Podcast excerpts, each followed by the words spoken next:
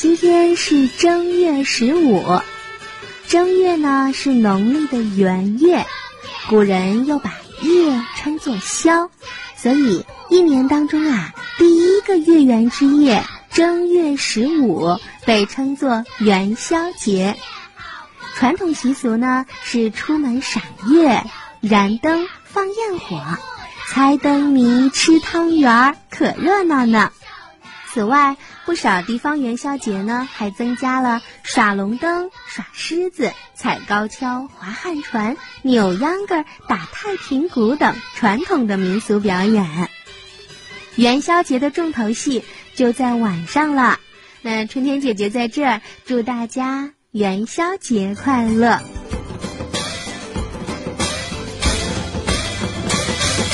元宵节又叫灯节。是一片花灯的世界，大街小巷到处张灯结彩。到了夜晚，灯火辉煌，五彩缤纷。观花灯还发展出了一项新的娱乐方式，那就是猜灯谜，充满了趣味的智力游戏。当然，在元宵节是一定要吃汤圆的，因为汤圆是在元宵节吃的，所以人们呀也慢慢的把汤圆。叫成了元宵，元宵节的传说呢有很多，我们先来听小朋友讲一个吧，请出吉林市的卢美彤小朋友来讲元宵节的故事。大家好，我叫卢美彤，来自吉林省吉林市第二实验小学一年级二班，今天我给大家讲一个元宵节的故事。相传汉武帝时有个大臣名叫东方朔，他善良又风趣。一天，东方朔搭救了一个准备从警的宫女，这个宫女名叫元宵，是专门负责给皇帝做汤圆的。原来元宵因为思念父母，又不能相见，因此想一死了之。东方朔。很同情他的遭遇，就向他保证，一定设法让他和家人团聚。一天，东方朔出宫，在长安街上摆了一个占卜摊，不少人都争着向他占卜求卦。结果，每个人所占得的都是正月十六火肥身的天语话。老百姓拿起红帖，赶紧送到皇宫去禀报皇上。皇帝看了，心中大惊，连忙请来了足智多谋的东方朔。东方朔说：“火神君最爱吃汤圆，十五晚上让宫女元宵做好汤圆，烂碎焚香上供，传令京都，家家都做汤圆，一起敬奉火神君。”皇帝听了，点点头。东方朔又说：“城外百姓十五晚上进城观灯，家在人群中，可以消灾解难。”于是皇帝下令，正月十五，长安城里张灯结彩，大放烟火，家家做汤圆，敬奉火神君。正月十五到了，游人熙来攘往，非常热闹。宫女元宵的父母也带着妹妹进城观灯。当他们看到写有“元宵”字样的大宫灯时，惊喜的高喊：“元宵，元宵，元宵！”听到喊声，一家人终于团聚了。因为元宵做的汤圆最好，人们就把汤圆又叫做元宵，这天就叫做元宵节。谢谢大家，我的故事讲完了。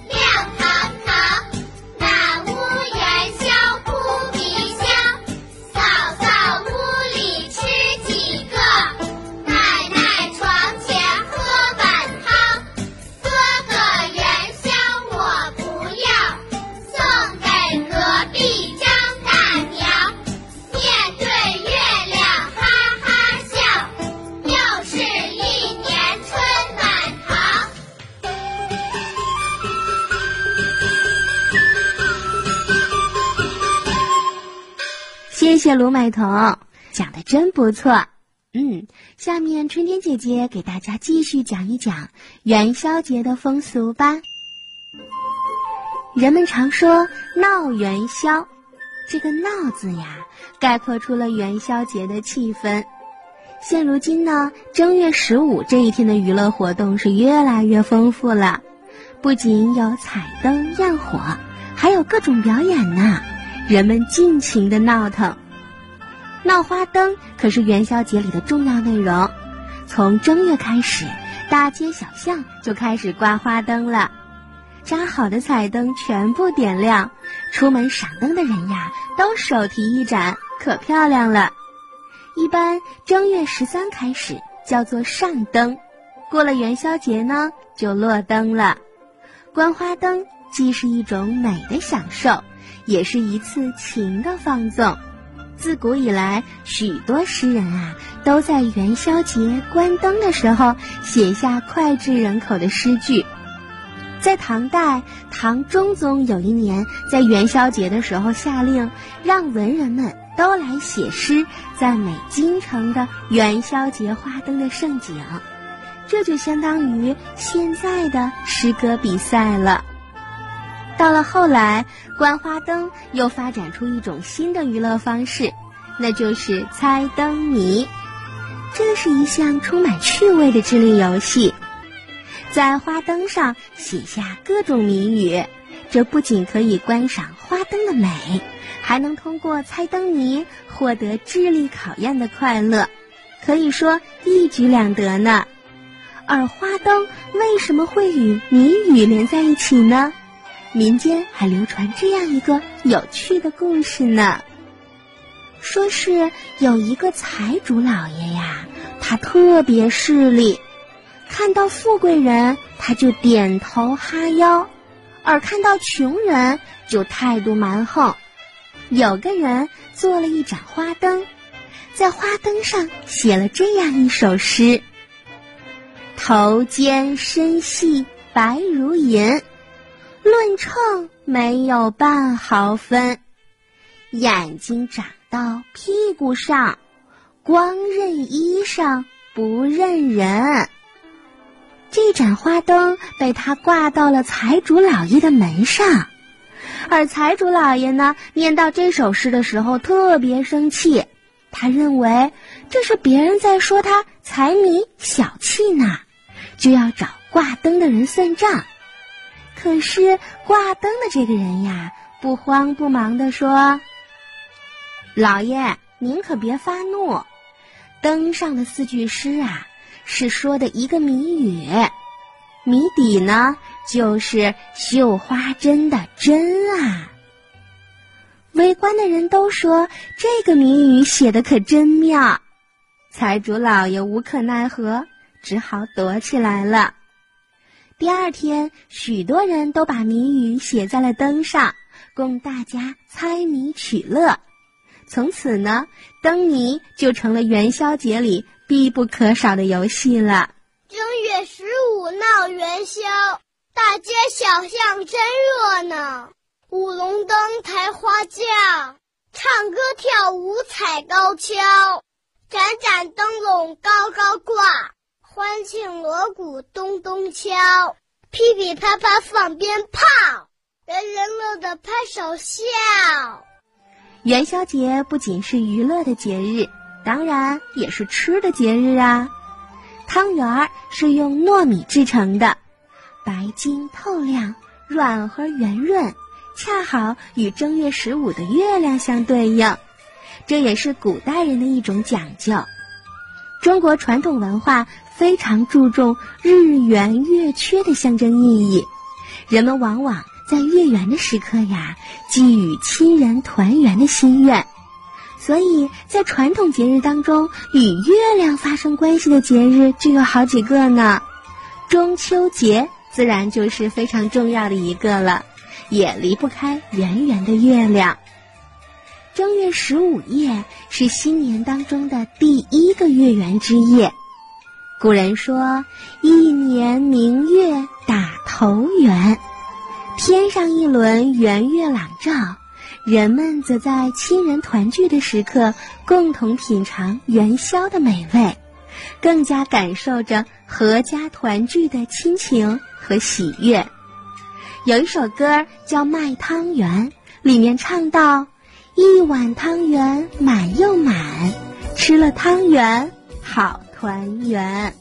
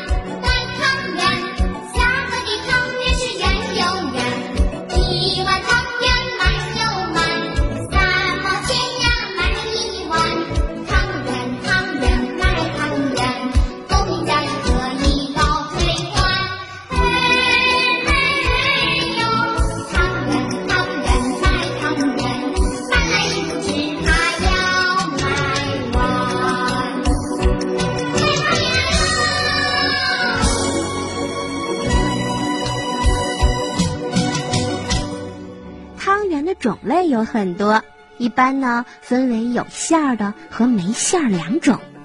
从口味上分，又有甜、咸、香、酸、辣等区别。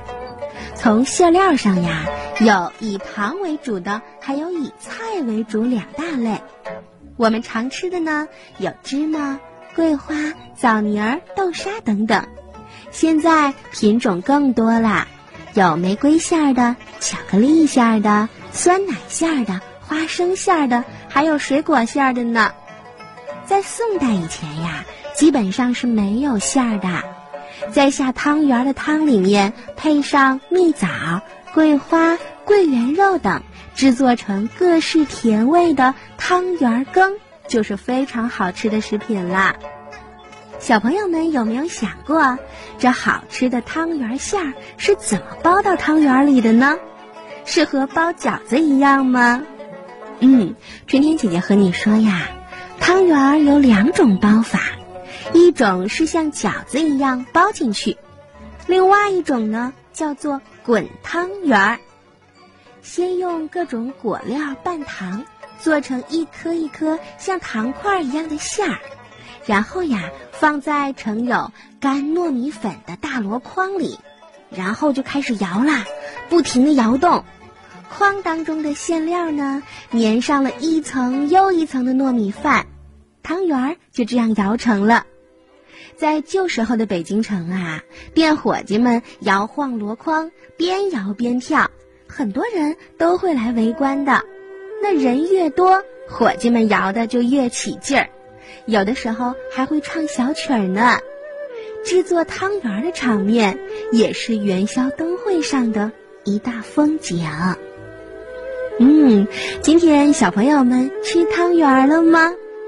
打开窗户，我们看看天上的圆月吧。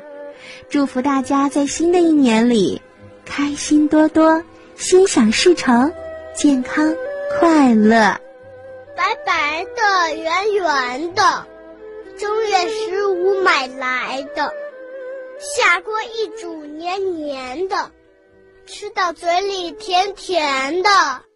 请来收听北京师范大学出版社出版的《中国记忆传统节日元宵节》的绘本故事，作者王早早。元宵节晚上。樱桃跟着妈妈去镇上看花灯，在路上，樱桃问妈妈：“妈妈，为什么正月十五要闹元宵呢？”妈妈耐心的解释着说：“啊，正月呀，就是元月，古人把夜叫宵。”而这个月的十五呢，又是一年当中第一个月圆的夜晚，所以就把正月十五叫元宵节。说起闹元宵，还有一段历史传说呢。相传汉高祖刘邦死后，吕后的儿子做了汉惠帝。汉惠帝生性懦弱，大权渐渐落到了吕后的手中。惠帝病死后，吕后独揽朝政，把刘氏天下变成了吕氏天下。朝中的老臣和吕氏宗室们敢怒不敢言。后来吕后病逝以后，吕氏家族在上将军吕禄家密谋作乱，想夺取刘氏的江山。齐王刘襄为了保住刘氏的江山，与开国老臣们一起设计要除掉吕禄，平定诸吕之乱。大家拥立刘邦的儿子刘恒登基，称汉文帝。文帝为了纪念来之不易的太平盛世，便把平息诸吕之乱的正月十五定为了与民同乐日。从此，正月十五变成了一个普天同庆的民间节日——闹元宵。其实，关于元宵节呀，还曾有一个美丽的传说。说到元宵节，妈妈仿佛有说不完的话呢。相传汉武帝有一个宠臣叫东方朔。有一年的冬天，东方朔到御花园给汉武帝折梅花，发现有一个宫女泪流满面，要投井自尽。于是他急忙上前救了她。原来这名宫女名叫元宵，家里有双亲和妹妹。自从进宫以后，她就再也没有和家人见面了。他日夜思念家人，心想不能在父母面前尽孝，还不如投井呢。东方朔听了他的遭遇以后，非常同情，就答应想办法让他和家人团聚。有一天，东方朔出宫，在长安城里摆了一个占卜摊，不少人都向他占卜求卦，不料每个人得到的都是“正月十五火焚身”的千语。吓得大家都惊慌失措。东方朔说：“正月十五的傍晚，火神君会派一位赤衣神女火烧长安城。我呀，提前告诉你们，你们可以让天子想想办法。”于是人们纷纷来找汉武帝。汉武帝大惊，赶忙请来了东方朔。东方朔说：“嗯，听说火神君最爱吃汤圆，宫中的元宵不是经常给您做汤圆吗？十五的晚上可以让元宵多做一些汤圆，再传令家家户户都做汤圆，大家一起供奉火神君。”同时，满城啊挂花灯、点鞭炮、放焰火，好像城里失火了一样，这样就可以瞒过玉帝啦。到了正月十五，长安城里真的张灯结彩，烟火通明。宫女元宵的父母也带着元宵的妹妹进城观灯了。当他们看到写有“元宵”字样的大宫灯的时候，惊喜的高喊：“元宵，元宵！”这时，宫女元宵听到了喊声，忙跑出来，终于和家人团聚了。从此，每年的正月十五，家家户户都会挂花灯、放焰火、做汤圆来供奉火神君。因为元宵做的汤圆最好，所以人们也把汤圆叫元宵，这一天也就称作元宵节啦。一路讲着故事，樱桃和妈妈来到了镇上。这里呀，早已经是人山人海了。街道两旁卖冰糖葫芦的、吹糖人儿的、卖棉花糖的，好不热闹。叫卖声、吆喝声、喊叫声，一声更比一声高。四座高台上正在上演着对台戏，京剧、黄梅戏、秦腔、豫剧，真是一台比一台精彩呢。舞龙的场地，一条神奇的巨龙在小伙子们的手中上下翻飞，龙头上双脚直立。二目圆睁，龙须飘飘，龙嘴当中啊，还有一个蓝色铜铃，前后摆动，发出叮铃叮铃的响个不停。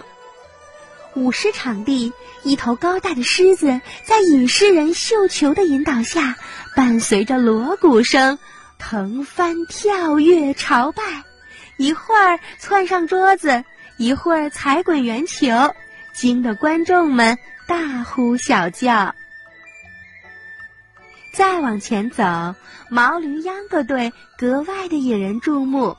一群擦粉带花的大妈们，身穿着白色夹袄，右手拿着马鞭，左手持着缰绳。为首的大妈呀，还用扇子羞羞答答的遮住脸，活似一副逼真的骑驴回娘家。忽然，一股诱人的淡淡香味飘了过来。哦，元宵！一想到元宵，樱桃马上就拉着妈妈一溜烟儿的跑了过去。玫瑰馅儿的、芝麻馅儿的、豆沙馅儿的、果仁馅儿的、莲蓉馅儿的、核桃仁馅儿的，各种口味的元宵应有尽有。一口散发着热气的大锅里呀，正煮着八宝小汤圆儿和冰菊汤圆儿呢。路两旁一盏盏漂亮的花灯，不知什么时候亮起来了。四方的、八角的、花篮的、双鱼的、葫芦的，哎呀，太多了，让人眼花缭乱。最吸引人的要数花灯上的灯谜了，请问一加一打一个字是什么呀？请问一加十一口打一个字是什么呀？此起彼落打一个玩具是什么呀？啊，小朋友都能猜出来吗？一加一打一个字是网。一家十一口，打一个字是吉祥的“吉”字；此起彼落，打一个玩具是跷跷板。还有还有，有面无口，有脚无手，听人讲话，陪人吃酒，打一个日常用品，家中都有呢。看着妈妈还在苦苦的想着，樱桃笑着说：“我猜到了，是桌子。”突然，伴随一连串震天动地的咆哮，几个火球直冲云霄，随即化成了千百道五色火光，点燃了整个小镇的上空。只见瀑布烟花从半空中飞流直下。牡丹烟花在空中亮出了五颜六色的花瓣，把小镇照得火树银花不夜天。当然，也照得大家心中啊暖暖和和的。今天一座城，昨天一个梦，今天一个梦。